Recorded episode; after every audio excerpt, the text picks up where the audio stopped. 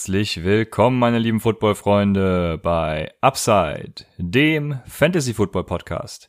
Mein Name ist Christian und an meiner Seite ist wie immer Raphael. Nachdem wir in den letzten Folgen einmal von den vorderen bis in die hinteren Runden des Drafts einige Spieler behandelt hatten, befinden wir uns momentan in einer wirklich sehr spannenden Zeit für engagierte Fantasy-Football-Spieler. Momentan finden nämlich in der gesamten NFL die Trainingcamps statt und wir wollen euch heute mitteilen, auf welche Duelle wir in den Trainingcamps bezogen auf Fantasy besonders achten. Dabei versuchen wir vor allem Duelle zu nennen, die wir bisher nicht angesprochen haben. Also die Duelle um das Backfield in Philadelphia oder San Francisco zum Beispiel fallen demnach raus. Ein interessantes Duell wird wahrscheinlich in Cincinnati entstehen, aber dazu später mehr. Ähm, die Training Camp Battles werden wir heute auch relativ kurz halten und nicht mit allzu viel Stats versehen, da wir vermehrt gefragt wurden, ob wir uns schon mal Gedanken über kürzere Folgen gemacht haben. Wir finden 45 bis 60 Minuten eigentlich optimal, wollen aber natürlich äh, auch auf euer Feedback eingehen und einfach mal testen, wie ihr so ein kürzeres Format findet, ja, um den für euch optimalen Mix zu generieren. Ähm, als zweiten Block der heutigen Folge haben wir ein ganz besonderes Thema und zwar, da es rasant auf den Fantasy Draft zugeht und ihr wahrscheinlich in der Feinjustierung bezüglich eurer Regeln seid, werden wir noch ein paar Sachen erläutern, die unserer Meinung nach eure Standardliga aufpeppen können. Ähm, hier könnt ihr uns im Nachgang auch gerne über Twitter oder Instagram at UpsideFantasy eure Meinung mitteilen und uns natürlich gerne auch eure beste Regel oder Challenge, was auch immer, mitteilen, um Würze in eure Liga zu bringen. Bei dieser Gelegenheit sei auch erwähnt, dass ihr auf Twitter äh, den Link zu unserem Discord-Channel findet, wo wir für Anfänger zum Beispiel ein Lexikon an Begriffen bereitgestellt haben, welches wir auch regelmäßig erweitern. Und der generelle Austausch findet da natürlich auch sehr gut statt. Bevor wir in die Training Camp Battles einsteigen, gibt es, wie schon erwähnt, ein paar News aus der NFL. Die erste News, auf die ich eingehen möchte, ist eine Suspendierung, keine Suspension, äh, von Golden Tate für vier Spiele wegen äh, ja, der Einnahme unerlaubter Substanzen. Raphael, glaubst du, dass das Einfluss auf zum Beispiel Evan Ingram äh, oder sonstige Spieler der Giants, äh, was Fantasy angeht, hat? Ja, ähm, erstmal ist natürlich echt äh, bitter. Ähm, ich frage mich ja immer, warum die, die NFL-Profis sich nicht einfach mal diese verdammte Regeln sich anschauen, gucken, was sie nehmen dürfen. Die wird ja auch immer geändert und da wird was hinzugefügt und weggelassen. Dann Ah, da gibt's ja auch Veterans, ja, und Golden Tate ist ja einer davon. Äh, ja. Verstehe nicht, wie die nicht vorher gucken können, was darf ich nehmen und was nicht. Und dann holen sich hier so eine blöde Sperre. Also das kann ich absolut nicht nachvollziehen. Ähm, ist jedes Jahr das gleiche auch. Ähm, Ingram wird natürlich etwas interessanter. Ich habe ihn jetzt äh, nicht unbedingt in den Top 4 Tight Ends.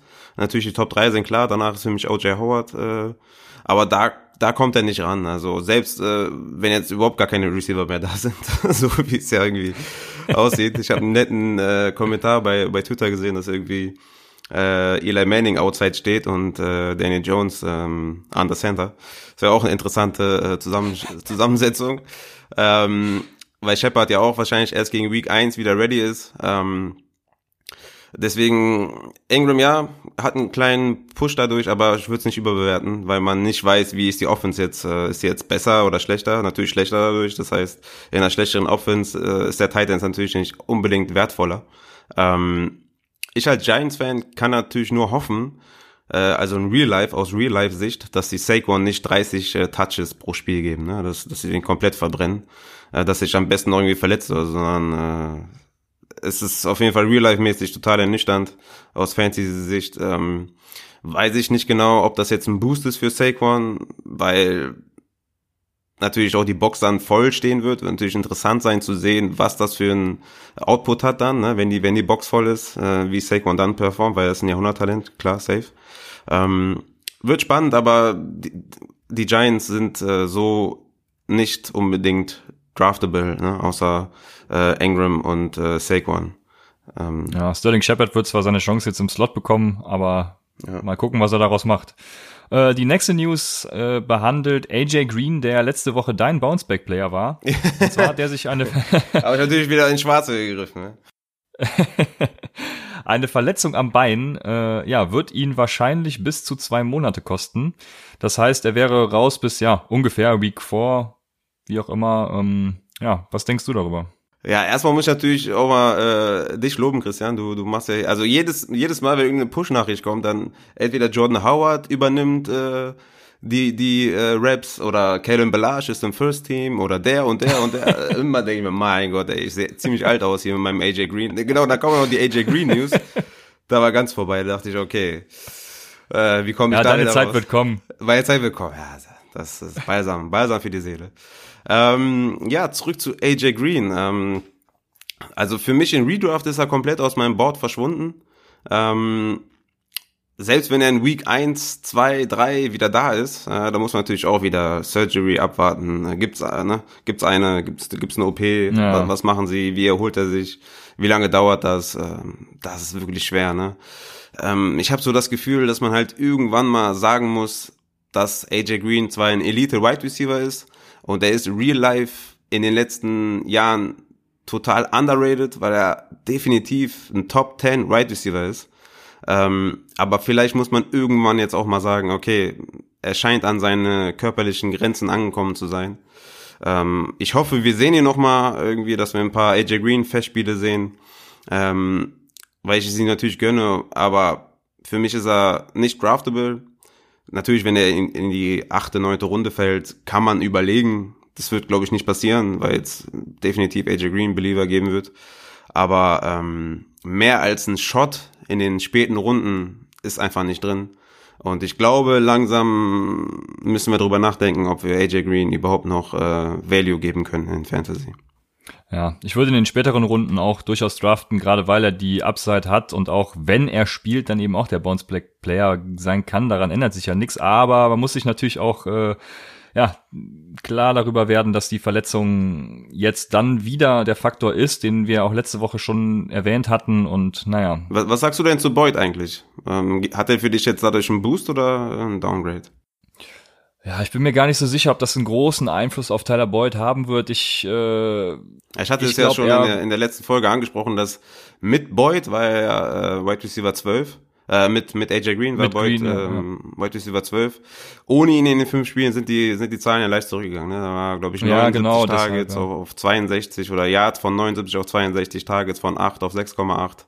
Also ganz minimal nur. Ne? Ähm, ja. Siehst du es ähnlich wie ich? Das, also ich habe ihn jetzt quasi in seinem Floor, ist immer noch für mich Top 25, ja. Und sein Ceiling Mhm. ist aber ein bisschen gesunken. Da habe ich ihn jetzt nicht mehr so hoch, dass, dass ich sage, der könnte ein Top 10 Right Receiver werden.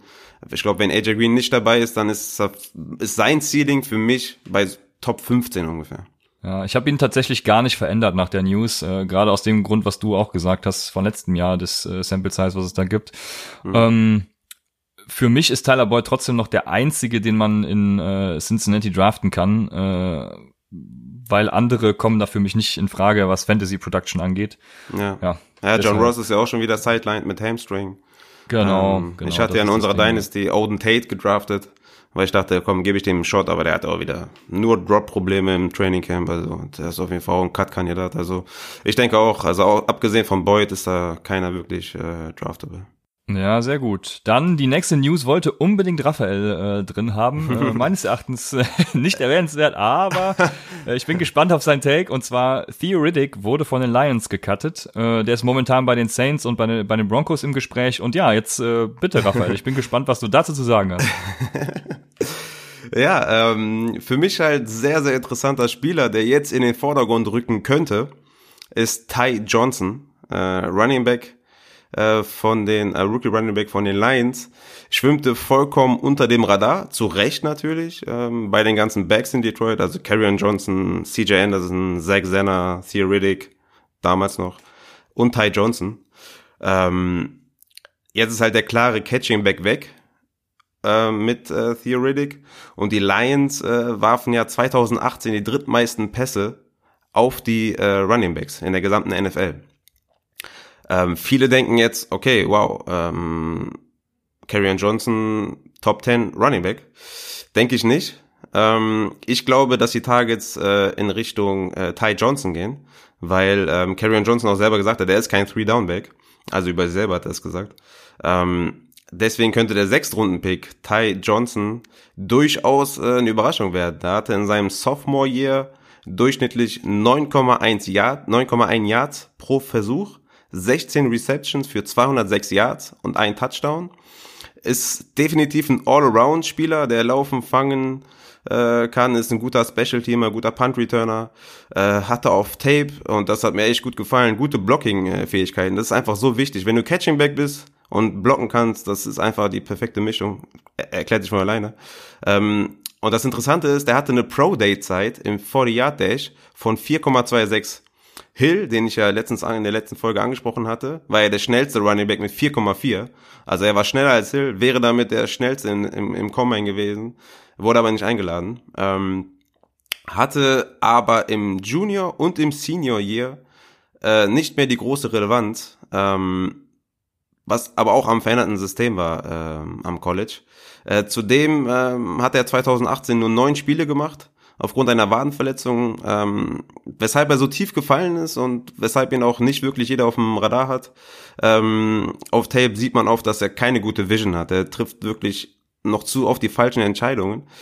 Aber die guten Eindrücke aus dem Minicamp, äh, wo er unter anderem äh, schon Bälle gefangen hat, ähm, wo er sein Speed zeigen konnte, ähm, machen ihn für mich sehr interessant und Matt Patricia sagte, man sieht, dass Johnson einen natürlichen Touch in seinen Catching-Fähigkeiten hat. Das ist natürlich ein super Zeichen für Ty Johnson.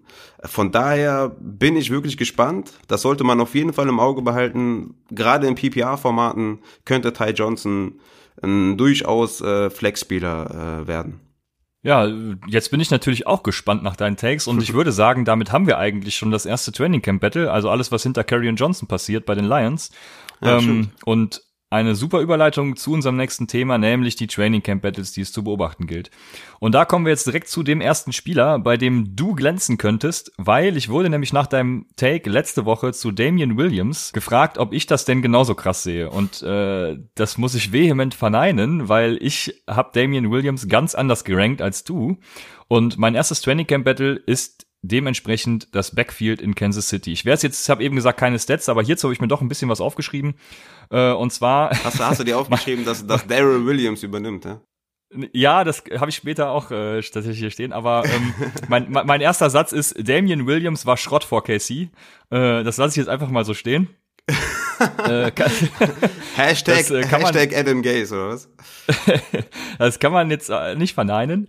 Ähm, das stimmt wenn man Hyde mal mit ihm vergleicht, ich habe mal die 2017er Stats von Hyde, Hyde genommen, weil letztes Jahr war irgendwie nicht so richtig vergleichbar, denke ich. Äh, da hat er 59 Receptions, die sechstmeisten als Running Back in der NFL. Und äh, das ist eben auch genau das, was Kansas City braucht, diesen Pass-Catching-Back, genauso einer wie Damian Williams es letztes Jahr war. Und die Catch-Rate von Williams vor Kansas City und Hyde war auch ähnlich. Also so um die 67 hatte Hyde und 70 hatte Damian Williams. Und äh, letztes Jahr im richtigen Scheme und natürlich muss man dazu sagen, auch ohne Tape in Kansas City, äh, hat er dann 95% Catch-Rate gehabt. Und äh, ja, also ich sehe da äh, große Parallelen zwischen Hyde und, und Williams und ich glaube ja, wie ich irgendwann schon mal gesagt habe, dieses ganze Hy äh, Williams wird Starter-Gelaber nicht. Also ich glaube, äh, da könnte durchaus äh, noch einiges passieren. Ich habe äh, genau der nächste Punkt äh, seine ECR, also äh, Expert Consensus Ranking, also durchschnittliches Ranking der ganzen Experten in den USA in PPR wohlgemerkt, äh, ist wirklich erschreckend, weil äh, die Bandbreite ist von Running Back 4 bis Running Back 54. Was? Äh, und das ist schon krass, äh, wie 54? unterschiedlich die Leute das sehen. Ja, das ist bei keinem anderen Spieler so, also bei keinem anderen Running Back zumindest. Bei mir sei es nicht ganz so krass. Ich habe ihn auf äh, Running Back 21. Boah, wow. Ähm, aber dennoch kommen da einige andere vor mir.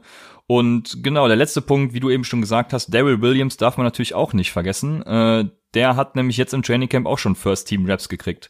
Ja, und das wäre mein erstes Train äh, mein erstes Training Camp Battle, was es zu beobachten gilt. Äh, ja. Damien Williams, Carlos Hyde und Daryl Williams. Ja, das äh, also äh, Andy Reid hat ja schon gesagt, äh, dass dass er definitiv starten wird. Ne? Also ob er jetzt über die Saison hindurch der Starter ist, das ist natürlich noch auf einem anderen Tableau, aber dass er Week One der Leadback ist, das wurde ja schon so kommuniziert. Und, ja, das ähm, glaube ich auch. Okay, du denkst dann halt in der Season wird er dann komplett. Äh ich bin einfach nur auf die Eindrücke im Training Camp gespannt, mm. die dann natürlich in Week 1, äh, in Week 1, denke ich, Woche 1 oder auch in der Preseason schon bestätigt werden müssen. Wenn da Hyde oder Daryl Williams ordentlich loslegen, dann, mm, dann bin ich sehr gespannt.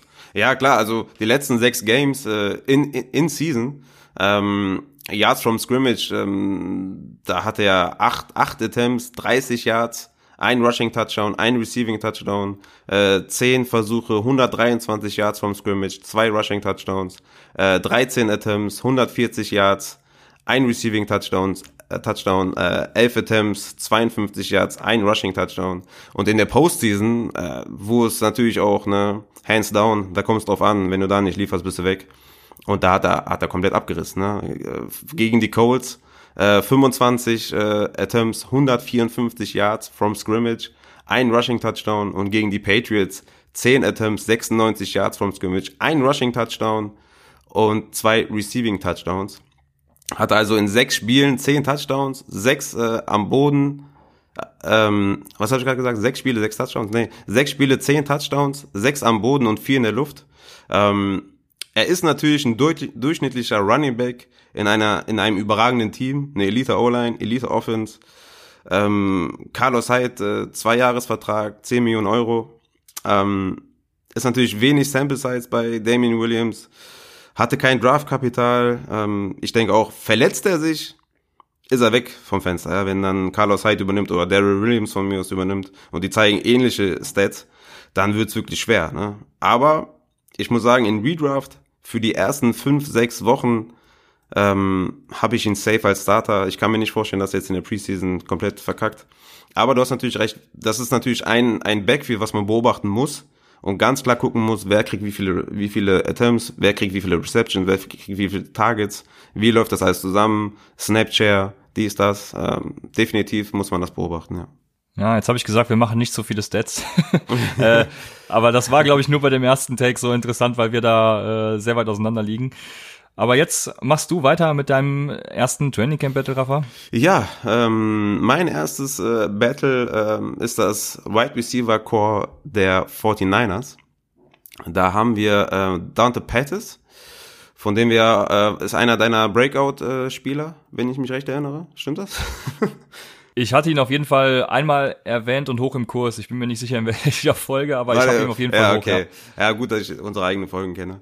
ähm, sagen wir einfach mal, wir gehen, wir gehen von dem Breakout-Year aus von Dante Pettis. Auf jeden Fall. Ähm, dann haben sie noch Marquise Goodwin, der ist der Speedstar, ist aber auch verletzt. Dann äh, haben wir noch Trent Taylor, ähm, da ist auf jeden Fall der Hype-Train incoming. Ähm, sehr gut. Guck mal, nicht abgesprochen und trotzdem ne, hast, du, hast du das Zeichen erkannt. Sehr gut. Ähm, Trent Taylor laut äh, NBCS Insider äh, wird er die meisten Receptions ähm, in der Season haben. Hatte jetzt auch im Training Camp richtig abgeliefert, laut denen. Also dieses bekannte Per Sources. Äh, seid da auf jeden Fall vorsichtig. Also die Aussage ist mir zu extrem. Ähm, der wird ja. die meisten Receptions in der Saison haben. Das ist auf jeden Fall ein Hot Take. Äh, dann gibt's noch Debo Samuel und Jalen Hurt. Ähm, das ist auf jeden Fall ein Wide Receiver Core, was man, äh, ähm, Debo Samuel und Jalen Hurt sind übrigens Rookies, von denen darf man nicht allzu viel erwarten. Also für mich ist da eigentlich Fantasy-Relevanz, ähm, habe ich da nur äh, Dante Pettis. Man kann Trent Taylor in PPR-Formaten durchaus, äh, sage ich jetzt mal in einer Range mit Trey Quinn oder ähm, Jameson Crowder, ähm, so in der Range kann man den durchaus einordnen, aber äh, definitiv äh, nicht zu hoch. Was sagst du zu dem äh, zu dem Receiving Core? Ja, wir gehen da, muss ich noch kurz mal wieder dazu sagen, natürlich immer von Redraft Half PPR liegen aus. Äh, das heißt, in Dynasty ist Debo Samuel natürlich ein Kandidat. Aber ähm, ich bin vor allem auch sehr gespannt auf eben Debo Samuel. Ja, sehe das aber ähnlich, also äh, außer Dante Pettis, ich habe es in meinem Dante Pettis Take ja, das daran erinnere ich mich zum Glück noch äh, erwähnt, dass äh, Dante Pettis jetzt das zweite Jahr quasi Zeit hat, Shanahans Playbook zu lernen und damit im ersten Jahr riesige Probleme hatte. Und wenn die Rookies die natürlich genauso haben, dann darf man von denen auch in Redraft vor allem nichts erwarten. Ähm, Ja, ich sehe das deshalb ähnlich. Dante Pettis auf jeden Fall und Trent Taylor vielleicht nach den ganzen Aussagen, aber da würde mich wirklich interessieren, was ich auch selber sehe. Also guckt euch selber an, wie ja. ihr Trent Taylor bewertet in der Preseason. Auch wenn man sagt, in der Preseason darf man nicht alles zu ernst nehmen, aber man sieht auf jeden Fall schon Sachen wie wie cuttet der, äh, wie kommt der aus seinen Breaks, dies und jenes. Also Definitiv, ist es wert, den ja. zu stashen. Ja. Also also ihr müsst euch die Spiele angucken. Also wenn die Preseason-Spiele anfangen, das kommt ja jetzt bald guckt euch die selber an, macht den Eye-Test, genau. guckt, äh, was gefällt euch, was nicht. Glaubt nicht jede Aussage. Wenn eine Aussage kommt, wo ihr denkt, boah, okay, krass, Trent Taylor, okay, den muss ich mir angucken. Und wenn der dann liefert, dann ist er natürlich äh, ein Kandidat, den man durchaus im Auge haben kann. Ich meine, du hattest ja. Pettis als Boom-Spieler. Ich, äh, ich werde da gleich nochmal nachgucken. Wir, wir gucken da nochmal nach und werden das eruieren, ja. äh, mein, mein nächster Take geht wieder mal nach Pittsburgh, da hatten wir ja auch schon mehrmals das Vergnügen ähm, ein Training Camp Battle, was die Wide Receiver betrifft. Und da gibt's neben Dante Moncrief, also natürlich Juju Smith-Schuster als Wide Receiver Nummer eins, ganz klar. Und danach wird's eben spannend. Dante Moncrief, Ryan Switzer, James Washington und Deontay Johnson habe ich da mal aufgeschrieben. Ja, und äh, das ist ähnlich wie in San Francisco. Man muss abwarten, ob da tatsächlich jemand Fantasy-relevant nach dem Wide Receiver 1 wird. Die besten Chancen für mich hat da im Verlauf der Saison auf jeden Fall Deontay Johnson. Äh, die Steelers vergleichen ihn oft mit Antonio Brown, was meines Erachtens so ein bisschen Wunschdenken gleicht. ähm, aber achtet auch auf Aussagen der Quarterbacks in Trainingcamps und auch schon in den Minicamps vorher, weil da habe ich eine Aussage von äh, Big Ben, sinngemäß, natürlich ins Deutsche übersetzt jetzt.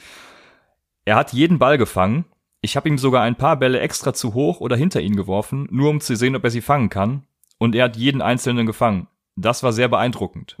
das sagt er, das sagt er aber nur so, um sich selbst zu schützen, ne? falls das ein paar Leute gesehen haben, dass er da zu kurz geworfen hat, zu hoch, sagt er, habe ich extra gemacht. Also, das kann, das gut, kann natürlich sehr gut. sehr gut, sein, aber äh, nichtsdestotrotz achtet auch auf Aussagen der Quarterbacks zu ihren Wide Receivers. Wir hatten es ja auch bei Marcus Waldes Gantling in unserem Mockdraft schon, wo Aaron Rodgers sehr positiv war, aber da kommen wir später auch noch drauf. Ähm, ja, von daher äh, Pittsburgh, Wide Receiver, achtet drauf. Hast du da irgendeinen Favoriten? Favoriten ähm, habe ich da so jetzt eigentlich nicht. Also ich, ich, ich wäre, wenn am ehesten interessiert an äh, James Washington. Der hatte letztes Jahr leider nur einen Touchdown in Week 2 gegen die, gegen die Chiefs. Äh, letztes Jahr hatte er, glaube ich, nicht mehr ähm, als acht Fantasy-Punkte. Äh, ich glaube, ja, das ist sehr schwer. Der hatte ja. teilweise acht Punkte, drei Punkte, fünf Punkte, zwei, null, ganz viele, zwei, drei Stück, äh, dann 6,5 oder so. Also es war wirklich, sah einfach nicht rund aus, war wirklich, war wirklich keine gute Rookie-Saison. Wirklich so eine Saison, wo man sagt, okay, ja, ich glaube, der hat's nicht drauf oder so, ne? Ist man sich nicht sicher, aber Tomlin und Big Ben, wie du eben schon sagst, äh, man sollte dann schon mhm. auf die Aussagen auch ein bisschen hören, werden halt auch nicht müde zu betonen, wie sehr sie äh, Washington mögen. Ne? Also das ist schon auf jeden Fall auffällig, dass sie da ihn gar nicht aufgeben. Natürlich, Deontay Johnson zu draften ist so ein kleiner ähm, Fingerzeig, ne? So, hör mal, James Washington, ne? Ein bisschen anstrengen musste die schon, ne? Ähm, also die 169 Targets von AB müssen natürlich irgendwo hin. Ähm, ich denke aber eher, dass die Richtung äh, Samuels, Richtung Connor, Richtung McDonald äh, gehen, also dass die so den größten Teil davon abbekommen. Ähm, und der Rest dann halt äh, in der Red Zone an, an äh, Moncrief geht, speziell. Und davon dann nochmal der Rest aufgeteilt wird äh, unter Johnson, Eli Rogers, Ryan Switzer und ähm, und, und Company. Ähm, ich bin da, also ich würde weder für Washington noch für Moncrief noch für Deontay Johnson irgendwas bezahlen. Also nur wenn die wirklich tief fallen. Ja. James Washington wird für mich wieder interessant, wenn Mason Rudolph nächstes Jahr startet. Äh, die, die haben im College da schon sehr, sehr gut harmoniert. Von daher, ja, das stimmt. Äh, da bin ich sehr gespannt. Äh, vor allem auch, ob Mason Rudolph startet. Den hatte ich echt hoch letztes Jahr. Ich, ich habe letztens einen Trade gesehen auch. Da hat jemand äh, Mason Rudolph abgegeben aus seiner Dynasty League, aus, aus der Superflex, ähm, um äh, einen Skill, Skill Player zu bekommen. Und da habe ich gesagt, der Trade, der gefällt mir nicht so ganz, äh, weil Mason Rudolph auf jeden Fall ein guter QB ist. Und ich glaube, dass, äh, dass er starten könnte, vielleicht schon nächstes Jahr bei den Steelers. Und dann hätte er auf jeden Fall extrem Value. Ja, Mensch, da sind wir uns ja wieder einig. Das ist ja hervorragend. ja, dann komme ich doch direkt äh, bei dieser Einigkeit direkt auf ja. äh, vielleicht, äh, wo wir uns wieder uneinig sind. Ähm, und zwar habe ich mir jetzt das Packers ähm, Receiving Core rausgesucht. Ähm, natürlich wieder ganz klar äh, hinter Devonta Adams. Ähm, wird interessant sein, wer sich da rauskristallisiert. Ähm, ja. Du hast ähm, hinter Devonta Adams. Glaubst du auch, Mhm. Kurze Unterbrechung. Glaubst du hinter Devonta Adams, glaubst du, dass Geronimo Allison, Geronimo Allison als äh, Wide Receiver 2 gesetzt ist oder packst du ihn jetzt mit rein? Dass er gesetzt ist? Also, ah, okay, ja, das habe ich nämlich jetzt auch schon gelesen. Sorry. Ähm, ich, also ich denke, die, die, wenn die im drei, äh, in three äh, Wide Receiver Set starten oder spielen, dann ist er gesetzt. Ähm, es wird natürlich spannend zu beobachten sein, wie es ist, wenn sie eben äh, in zwei Wide Receiver Set aufgestellt sind. Da glaube ich dann nicht, ähm, dass Allison dabei ist, sondern dann denke ich eher, dass Adams ähm, und weil der Scantling, ähm, der dann outside aufgestellt ist, spielen werden. Mhm. Aber in, dem, in dieser drei Wide Receiver Formation habe ich ihn, habe ich auf jeden Fall Jerome Allison im Slot, natürlich auch Adams ähm, im Slot ähm, und Marquez Valdez Scantling äh, als Whiteout. Aber man muss natürlich gucken, was mit Jake Kumaro, ne? Da kriegt er auch immer wieder ähm, gute äh, ich sage jetzt einfach mal Bewertungen von äh, Rogers, ne? Sagt, ich mag ihn gerne, reicht jetzt aber auch, ich habe jetzt ein paar Mal gesagt, war glaube ich so seine letzte Reaktion. Dann haben wir natürlich noch äh, EQ St. Brown und Jamon Moore. Jamon Moore war ja auch einer meiner ähm, Dynasty-Spieler, die ich gepickt habe, hat aber auch wieder nur schlechte Resonanzen bekommen aus dem Training Camp. Ist da wahrscheinlich eher raus. Ich denke auch, EQ ist so mehr oder weniger ähm, hinten ran. Ich glaube, dass Jay Kumaro ihm langsam den Rang sogar abläuft. Ähm, ja, wird auf jeden Fall spannend zu beobachten sein. Ich denke, MVS hatte eine, eine, eine, eine solide ähm, Rookie-Season mit 38 Receptions für 581 Yards und zwei Touchdowns. Aber ich glaube, dass, dass Allison, ähm, der war ja on pace für 64 Catches und 970 Yards und sechs Touchdowns. Ich glaube, dass Allison ähm, der bessere äh, Pick ist in, in äh, Redraft als ähm, MVS. Okay. Ja, äh, ich, das, bei, bei den Packers tue ich mich wirklich sehr schwer, weil, äh, also diese Wide Receiver da sind alle sehr talentiert und haben sehr gute Ansätze, aber wer da tatsächlich Wide Receiver 2 und auch Wide Receiver 3, also Wide Receiver 2, Jeremy Allison, ja, aber wer dann dahinter kommt, das, da, das gilt es halt echt zu beobachten und das ist ja genau das Take, was wir auch haben wollen. Äh, und genauso gilt das auch in Buffalo. Auch wenn Buffalo vielleicht jetzt nicht die beste Offense für Fantasy ist, aber dennoch, wer das Starting Running Back wird, den kann man durchaus mal in Redraft ligen auch äh, draften und da stehen zu, noch zur Auswahl, muss man sagen, äh, LeSean McCoy, Frank Gore, TJ Yeldon und Devin Singletary. Und äh, wie gesagt, gar keine Stats zu den ganzen, aber wer mir bei den großen, in Anführungsstrichen, Namen wie Sean McCoy äh, und Frank Gore äh, dann auch und dem guten Rookie wie Devin Singletary vergessen wird, das ist TJ Yeldon. Weil der hatte letztes Jahr echt eine, ja, keine sehr gute Saison, aber durchaus eine solide Flex-Spieler-Saison. Äh, und den Namen vergessen mir viele. Ich glaube, dass davon einer noch gecuttet wird, äh, entweder McCoy oder Frank Gore. Und genau, dann muss man jetzt in den Trainingcamps einfach sehen, wer sich da durchsetzt. Ja, Yel Hast du dann Favoriten? Ja, Yeldon ist eigentlich zu ja. gut äh, für das ganze Durcheinander da in Buffalo, ne? Hat er irgendwie, ja. hat er, hat er nicht so verdient, da in so einem Durcheinander zu enden. Er ist ein guter Pass-Catching-Back, hat Fournette in seiner Abwesenheit letztes Jahr Fall, ja. gut vertreten. Das kann man nicht anders sagen. Ähm, laut äh, Roto World äh, bekommen Singletary ja die, die, die meisten First-Team-Snaps. Ähm, für mich ist äh, LeSean McCoy ähm, ein Cut-Kandidat. Ähm, Frank Gore ist ein guter Passblocker. Also, der, wie lange ist er jetzt schon in der NFL? 15 Jahre oder so? Ähm, als Running Back. Ne? Nicht, ja. ja. ich weiß auch nicht genau. Aber das, der ist einfach, ähm, da wo er ist, performt er auch gut. Ist ein guter Passblocker. Ja. Äh, hat letztes Jahr gezeigt, was er noch im Tank hat. Ähm, ich denke aber auch, dass Singletary ähm, auf jeden Fall der Mann für die Zukunft ist, aber auch Midseason, in der Midseason übernehmen könnte. Ähm, das wird auf jeden Fall interessant zu, zu, beobachten sein, wer da jetzt wie viele Snaps bekommt. Also das ist auf jeden Fall ein Backfield, das man sich auf jeden Fall genauer angucken muss, ja. Ähm, ich habe wieder einen Wide Receiver Core. Ich bin irgendwie äh, keine Lust auf die Running Back Corps. Ähm, ich habe mir noch einen Wide Receiver Core rausgesucht, wo ich dann hoffe, dass du jetzt hier komplett ausflippst. Ähm, und zwar habe ich das der Arizona Cardinals genommen. Weil das finde ich tatsächlich ja, auch, interessant. auch interessant. Also ich finde, also ich finde die Cardinals, äh, ich habe ja schon mal gesagt, All or Nothing fand ich halt geil. Äh, die Folge war super. Ich glaube, da haben die auch extrem viele ähm, deutsche Fans bekommen. Ähm, ich war da ja schon Giant, von daher war es für mich keine Option. Aber ich, ich finde die Cardinals diese Saison halt, was Fantasy angeht, sehr, sehr interessant. Ne? Kyler Murray ähm, mit dem Right Receiver Core, das ist schon, ist schon cool. Ne? Also die haben Christian Kirk, von dem wir ausgehen, dass er äh, der Right Receiver 1 ist. Ja? Oder denkst du, Fitzgerald ist die 1? Ich glaube, dass Fitzgerald die Eins ist. Ah, okay. Ja, klar. Und dann dahinter kommt Christian Kirk. Okay, also ich habe Kirk als Eins, äh, Fitzgerald Hast du nicht den One-Handed Grab von äh, Fitzgerald Boah, gesehen? Der war Money. Ja. Wahnsinn. Der war richtig smooth, ne? Geil.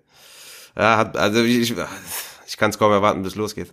Ähm, also ich habe Kirk auf eins, Fitzgerald auf zwei und dann wird's für mich sehr interessant mit, mit Kevin White, den darf man nicht vergessen, ja, auch wenn er, wenn man eigentlich dachte, okay, äh, der wird nicht mehr zurückkommen. Dann haben Andy Isabella, dein Rookie Wide Receiver, von, dem, von dem du äh, erwartest, dass er die meisten Fantasy Points äh, am Ende der Saison hat. Und Ja, das war leider vorm Training Camp. und Hakeem Butler haben sie auch noch. Ähm, ja, Der hat was- auch einen One-Handed Catch gemacht. der hat auch einen One-Handed-Catch gemacht, okay. Ja, von Brett Hundley. Ah, Brett Hundley, siehst du? Das ist also der, der Starting Quarterback der Cardinals, okay. Aber den wichtigsten Wide Receiver, willst du noch einen nennen? Habe ich dir vergessen? Okay, sag mal. Der wichtigste Wide Receiver, der scheinbar laut allen äh, Arizona News aus dem Training Camp heraussticht, ist tatsächlich Keyshawn Johnson. Ach, Keyshawn Johnson, okay, der Rookie. Ja, und äh, ja, nachdem ich letzte Woche Andy Isabella genannt habe, weil ich dachte, der ist halt irgendwie mal für zwei, drei Spiele mit 100 Yards mehr halt auch nicht dann gut. Ähm, ja, bin ich echt gespannt, weil äh, Keyshawn Johnson scheint sich echt hervorragend zu machen. Ja, und ich bin sehr gespannt, was sich da hinter Kirk und Fitzgerald tut. Äh, Wie gut, ist- bei denen, die- ja. Wie ist denn dein, dein Take an, an Kevin White? Ja, äh, Kevin White habe ich ja natürlich auch in unserer Dynasty-Liga äh, geholt. Also ich hatte große Hoffnung tatsächlich in ihn, weil ich denke, er passt hervorragend in diese Arid Offense. Ja.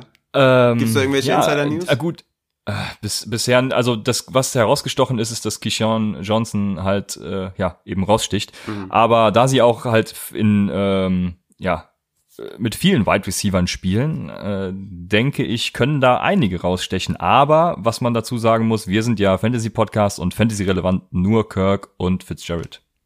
Ja, denke ich auch. Ja. Meines Erachtens, ja. Ja, aber du hast recht, natürlich bei den, äh, bei den äh, 25 Wide Receiver Sets, die ja gespielt werden bei den Cardinals, kann man natürlich eigentlich jeden aufstellen. Okay, Spaß. Ja, bei, äh, da wird natürlich dann auch, könnte sein, dass David Johnson sich als einer äh, aufstellt, aber ja. Ach, David Johnson, ähm, das haben wir genau. hinter uns, oder? Ja, das, das Thema haben wir hinter uns da. Das, äh, das werden wir aber beobachten. Über Ja, aber, aber was ist mit Chase Edmonds? Gibst du dem, gibst du dem, äh, gibst du dem eine Chance, dass er, ähm, selbst wenn Johnson fit ist, dass er da vielleicht ein paar äh, Snaps bekommt und auch ein bisschen Ja, vielleicht performt? Ich denke höchstens so wie letzte Saison hier und da mal für einen Touchdown gut und hier und da Mehr mal nicht? für einen Okay. guten Run. Ja, Okay. das ist meine, meine, meine, ja, Prognose. Mhm, okay. Mal sehen. Genauso sehen wird man müssen bei den Jacksonville Jaguars. Und zwar auch wieder ein Wide Receiver Core. Da gibt es, um die Namen zu nennen, Marquise Lee, Didi Westbrook, Chris Conley, DJ Chark, Keelan Cole und äh, nicht zu vergessen Terrell Pryor.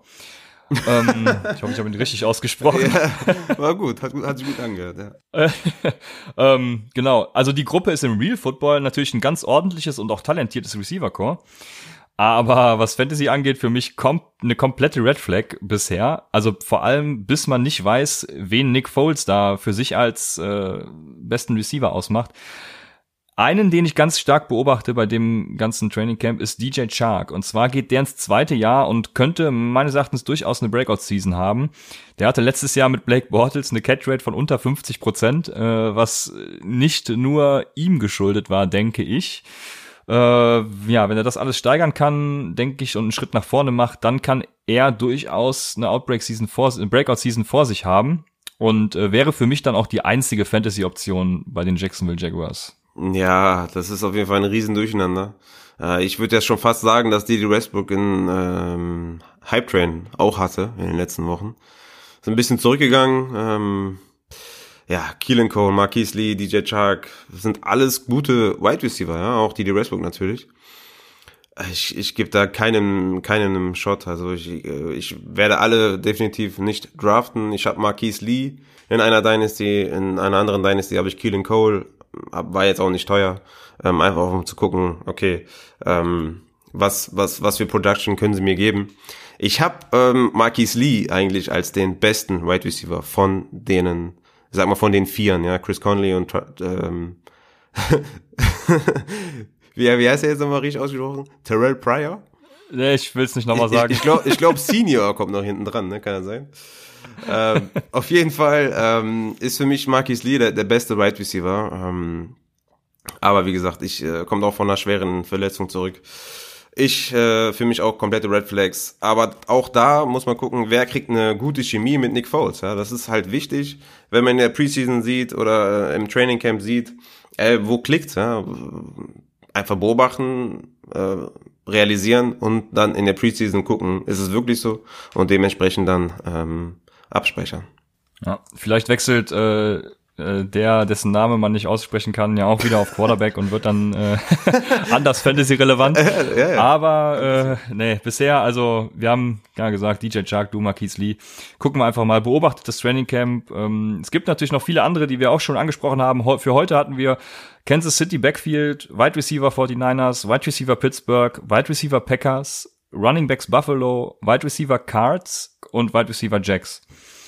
Und ja, jetzt äh, konnten wir unser Versprechen nicht halten, eine kürzere Folge zu machen. Äh, ich möchte natürlich aber auf die League Spice Ups auch nicht verzichten, weil die mir besonders viel Spaß machen. Deshalb kommen wir nach 36 Minuten trotzdem noch zum zweiten Thema und das wären die Sachen, die eure Liga von einer Standardliga zu einer richtig geilen Fantasy-Liga machen. Ähm, wir gehen da ein bisschen so von Rookie bis zu Elite. Also, um mit dem ersten Thema zu starten, wenn Rookies zuhören, macht kein Championship in Woche 16. Also no eigentlich äh, völ völ völlig klar für die Leute, die schon öfter spielen, äh, vielleicht das im ersten Jahr auch so gemacht haben und schwer enttäuscht wurden.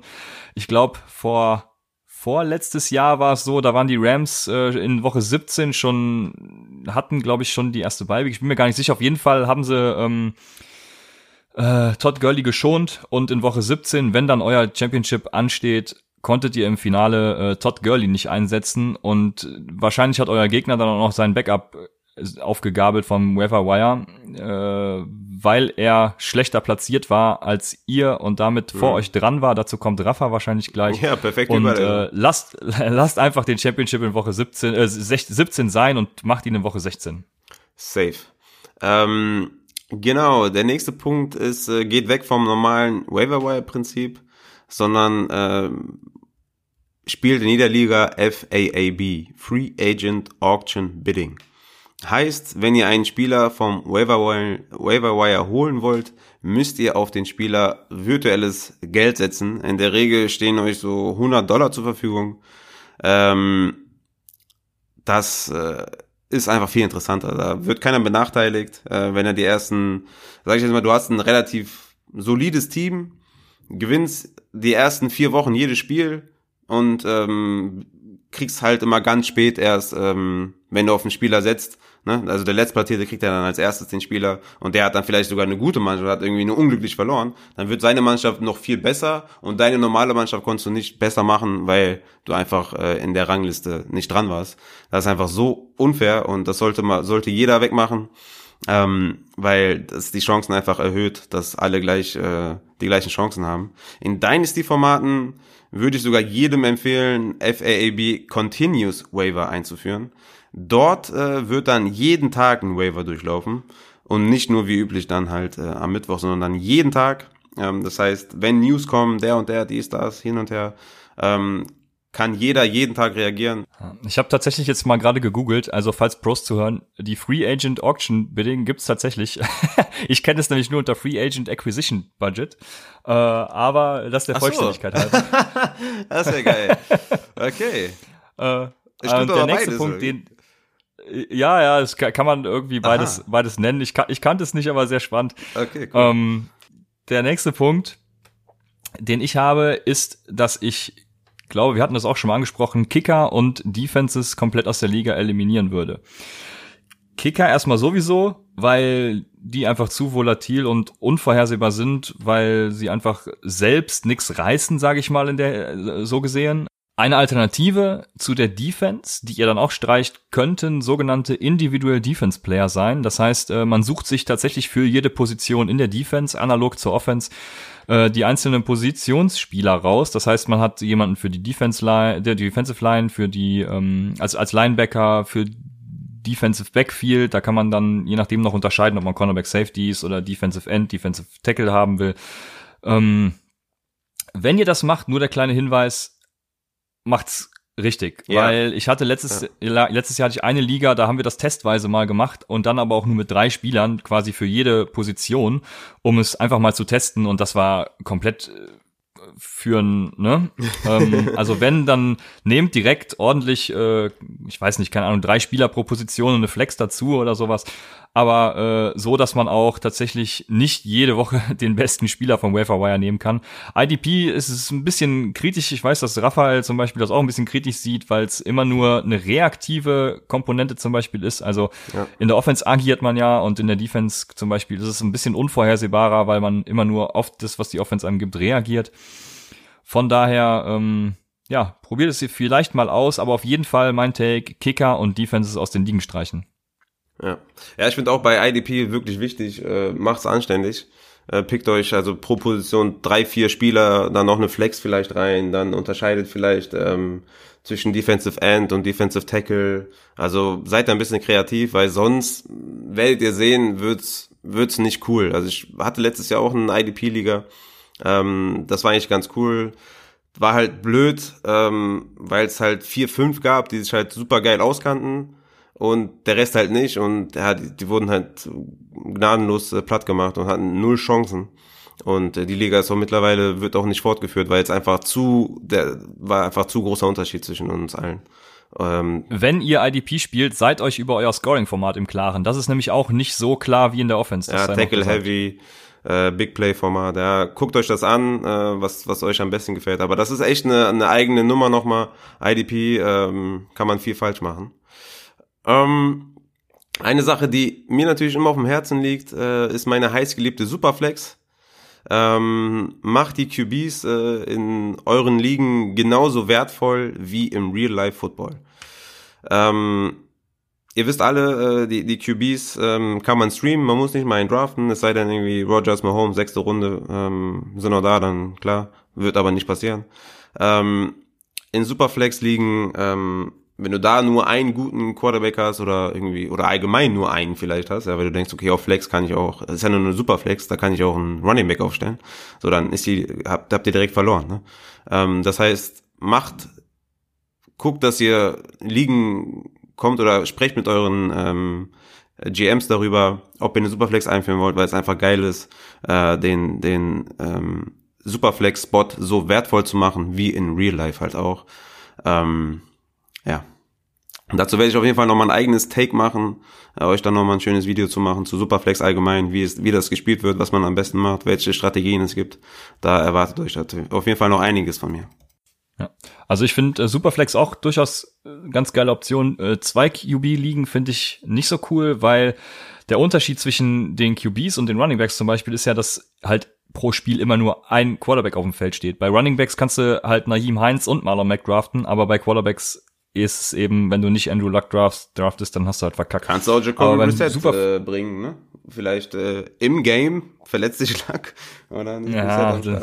Naja, aber stimmt, hast du recht. Naja, äh, Superflex bin ich auf jeden Fall dabei. Das ist äh, eine sehr geile Option. Äh, mein nächster Take, um die Liga mit Würze zu ja, aufzuwerten, ist das sogenannte Public Trade Counter Offer. Das heißt, wenn ein Trade in der Liga äh, vonstatten geht, dann haben alle Mitspieler die Möglichkeit, innerhalb eines bestimmten Zeitraumes äh, ja ein Gegenangebot äh, einer der beiden Parteien zu machen. Das ist er verhindert erstens, dass scheiß Trades gemacht werden. Also äh, ich bin dabei dann auch bei der Abschaffung des Trade-Vetos. Das würde ich komplett abschaffen, weil hat mein, meines Erachtens überhaupt keinen Mehrwert. Wenn ein scheiß Trade durchgeht, dann wird sowieso auf den Leuten rumgehackt und alles äh, ja, wird geguckt, was macht man. ähm, ja, wie dem auch sei, es verhindert halt scheiß Trades. Und es bringt halt Würze rein, weil immer Counteroffers entstehen können und man noch geilere Angebote, also es vermehrt quasi die Trades, in der Liga passieren, weil man sich denkt, geil, wenn ich den Trade eingehe, dann kann, kann ich vielleicht ein geiles Counteroffer kriegen. Ähm, da muss man natürlich gucken, äh, es verhindert so gesehen die Trades, die direkt vor Spieltagen passieren, was ja auch mal vorkommen kann, wenn sich gerade einer verletzt oder so wie auch immer. Da kann man vielleicht aber auch eine Lösung finden. Also generell ist ja alles sehr flexibel im Fantasy Football. Man kann ja alles einstellen, wie man will. Das finde ich auf jeden Fall eine spannende Sache. Und wer mein nächster Tag? Also das entspricht natürlich überhaupt nicht meiner Natur. also weil du mal abziehen willst.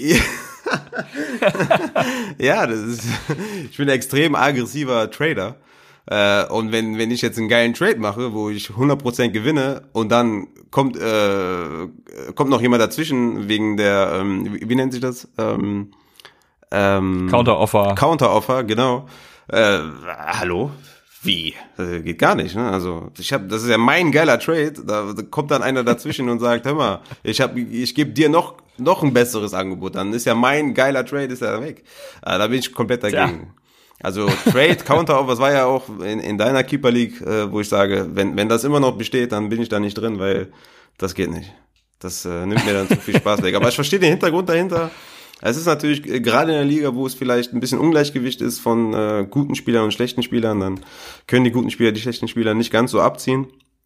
Aber es nimmt mir, würde mir total den Reiz nehmen an der, äh, am, am Traden. Da könnte ich ja immer warten, bis irgendwas passiert und dann erst reagieren, weißt du? Also man müsste da gar nicht so aktiv sein, sondern wenn ein Trade passiert, kann ich ja dann auf den reagieren und dann sehe ich ja, wer wen abgeben will, weißt du? So ein bisschen. Aber ich verstehe so, die so Argumente. muss halt jeder gucken, was für die Argumente sich dafür ist, ja. verstehe ich aber auch, ja, das stimmt. Ein anderen Punkt, den ich da jetzt noch anbringen möchte, sind Awards. Ähm, in unserer Dynasty, äh, und die Idee habe ich auch von dir, äh, lieber Christian, ähm, habe ich ja verschiedene Awards eingeführt. Ähm, Crybaby Award, äh, Worst Pick Award, äh, Best Waiver Wire Pick äh, Award. Da kann man ja super kreativ sein, sorgt immer für ordentlich Stimmung und jeder kennt diese ähm, Nörgler, die immer alles, äh, die sagen, also mein Spieler ist wieder verletzt und dies und das. Ne, könnt ihr richtig schöne Awards verteilen und dann äh, die ein bisschen, bisschen foppen damit. Ja, in der Redraft League hält das natürlich auch äh, die Leute, die nicht in den Playoffs sind, wenn man die Abstimmung zum Beispiel in den Playoffs macht, noch ein bisschen bei Laune. Mhm. Dann können die auch für was abstimmen, kriegen eventuell sogar was, genau. Und äh, es gibt auch einen Hospital Award, bei uns ja auch, glaube ich. Ja. Äh, und ich habe einfach, ich habe einfach wirklich ganz dreist deine Awards einfach kopiert, weil die einfach so ja, geil waren. Ja, die waren super. Ja, eben. Naja, und es gibt den Hospital Award für denjenigen mit den äh, meisten oder beziehungsweise der schlimmsten Verletzungen, die seinem Team geschadet hat. Und eine ganz spannende Sache ist auch, dass man dem zum Beispiel so ein Sandwich-Pick, ich glaube in der MLB ist es so, dass äh, Teams Sandwich-Picks kriegen, ähm, im nächsten Draft geben kann. Das heißt, der pickt irgendwo, keine Ahnung, nach Runde eins, nach Runde zwei und kriegt einen extra Pick, weil er in diesem Jahr halt so, ja, Verletzungspech hatte. Ganz spannende Sache.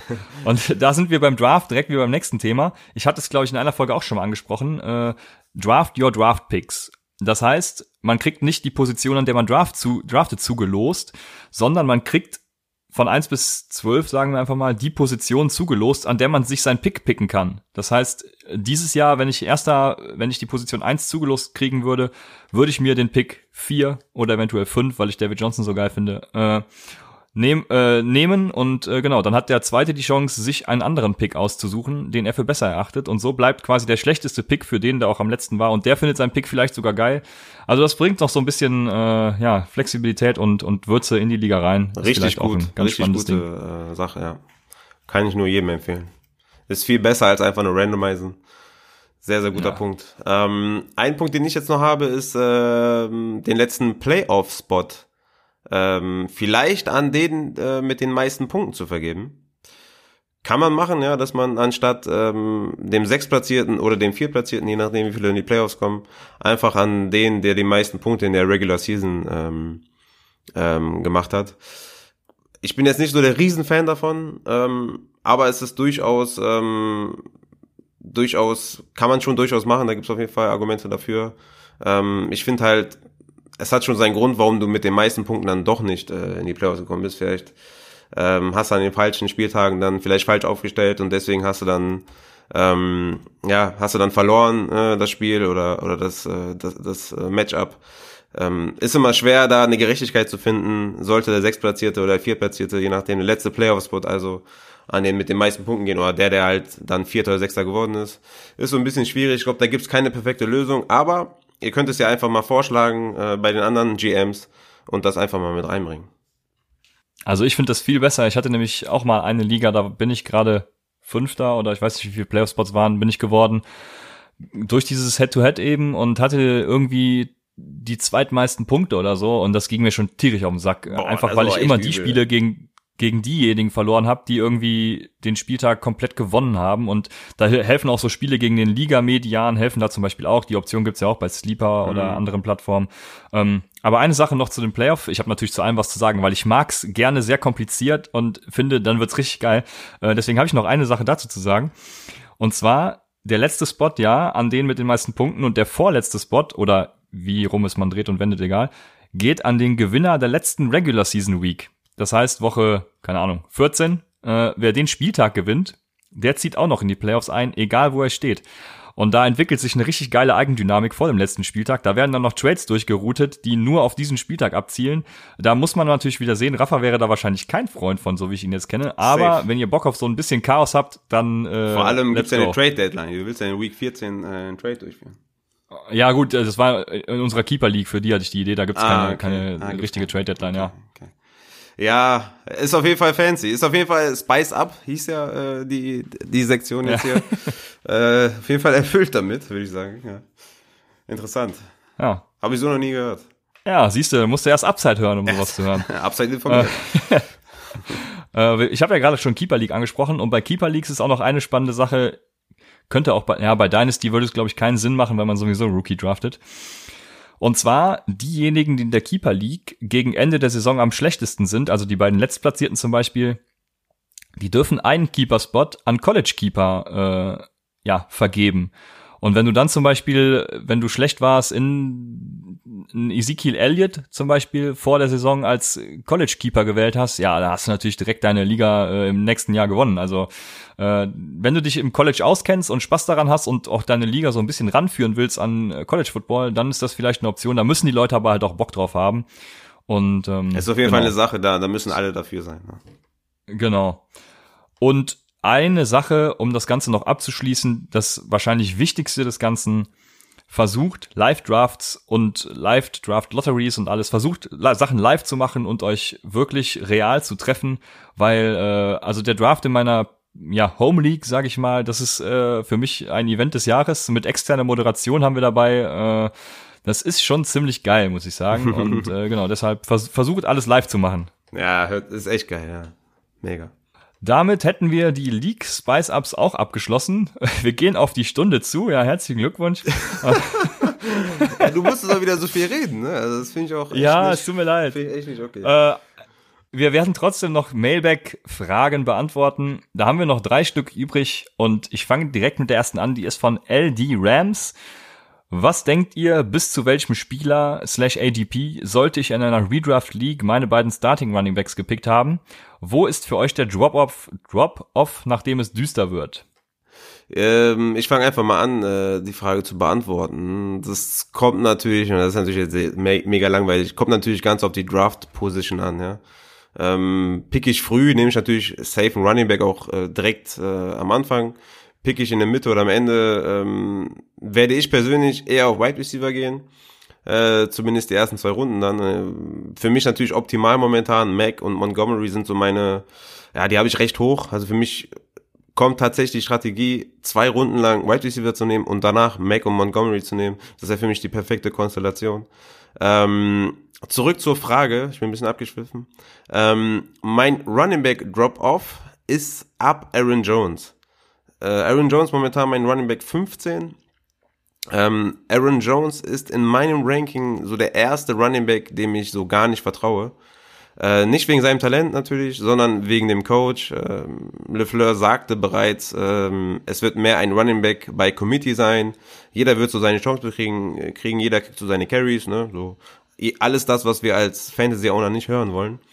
Das heißt, ab Aaron Jones sind alle mit Risk verbunden. Ja? Das Leonard Fournette, äh, Devonta Freeman, Derrick Henry, äh, vor allem Injury und, Kon äh, und äh, Konstanz, ne? gerade bei Henry.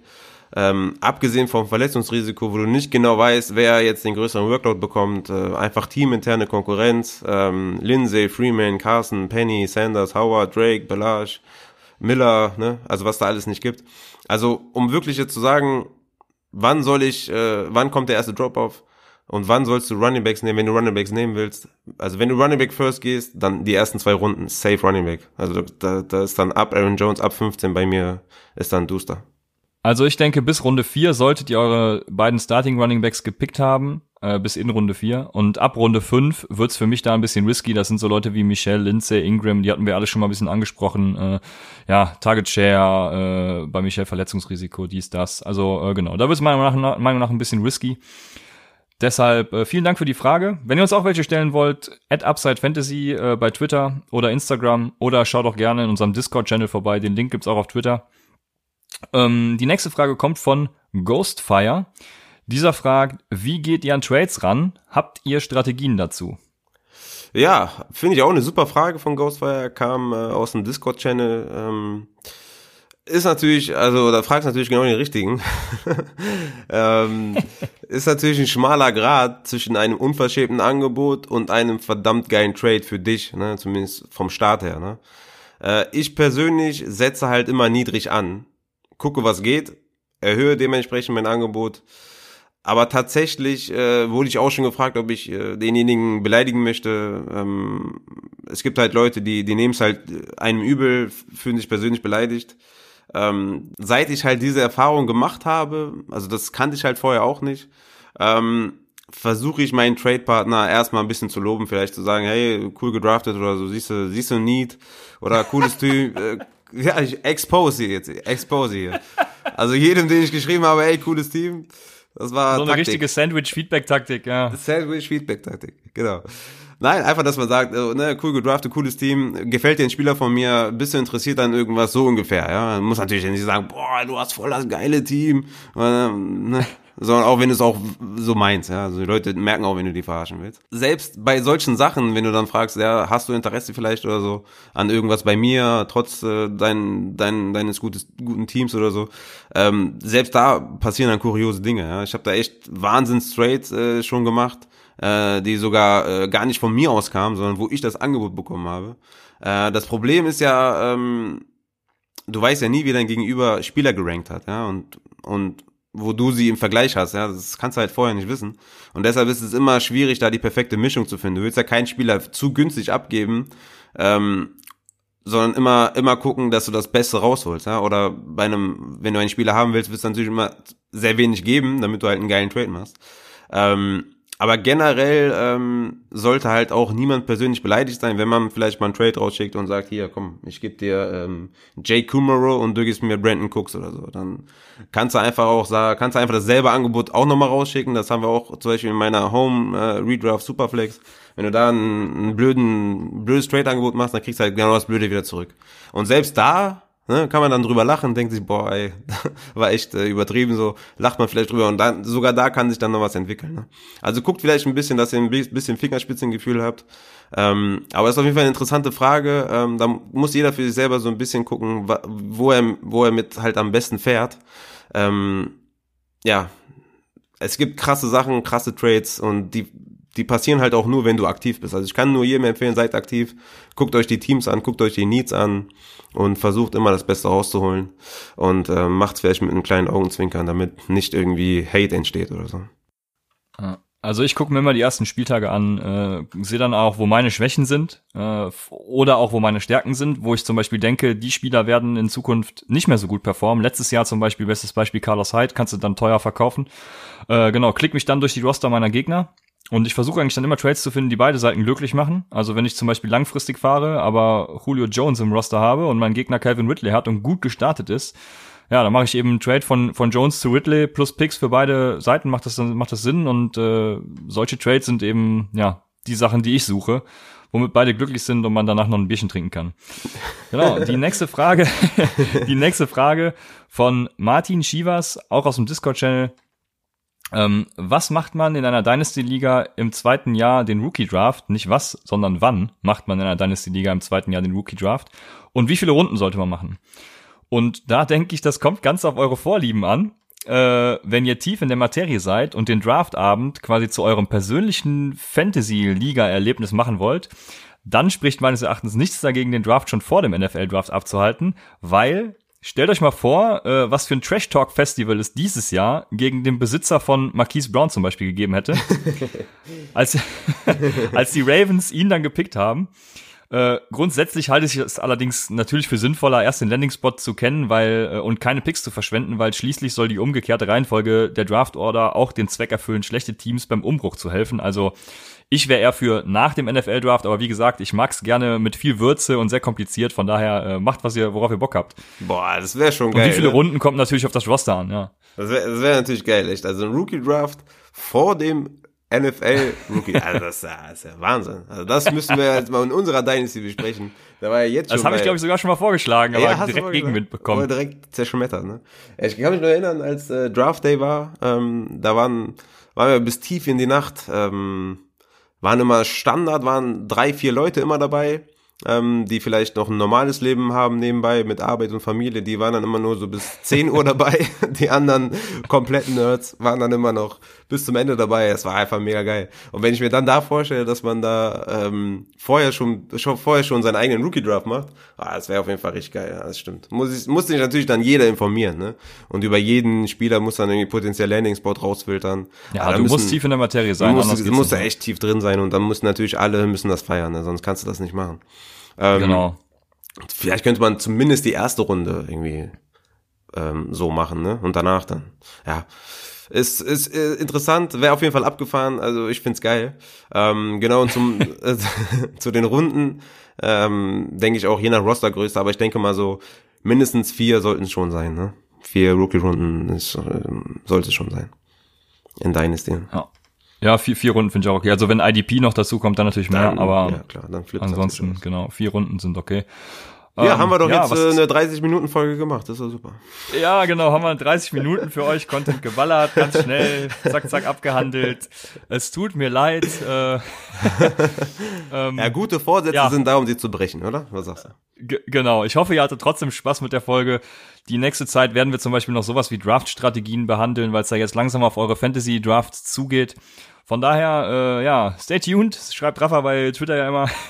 ähm, bleibt dran. Äh, habt Spaß mit unserem Podcast und äh, lasst uns gerne auch äh, Likes, Comments, äh, Bewertungen bei iTunes, dies und jenem da. Ja, und vielen Dank an die ganzen Bewertungen, die schon reingekommen sind.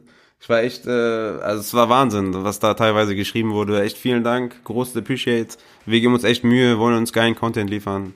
Äh, vielen Dank an der Stelle.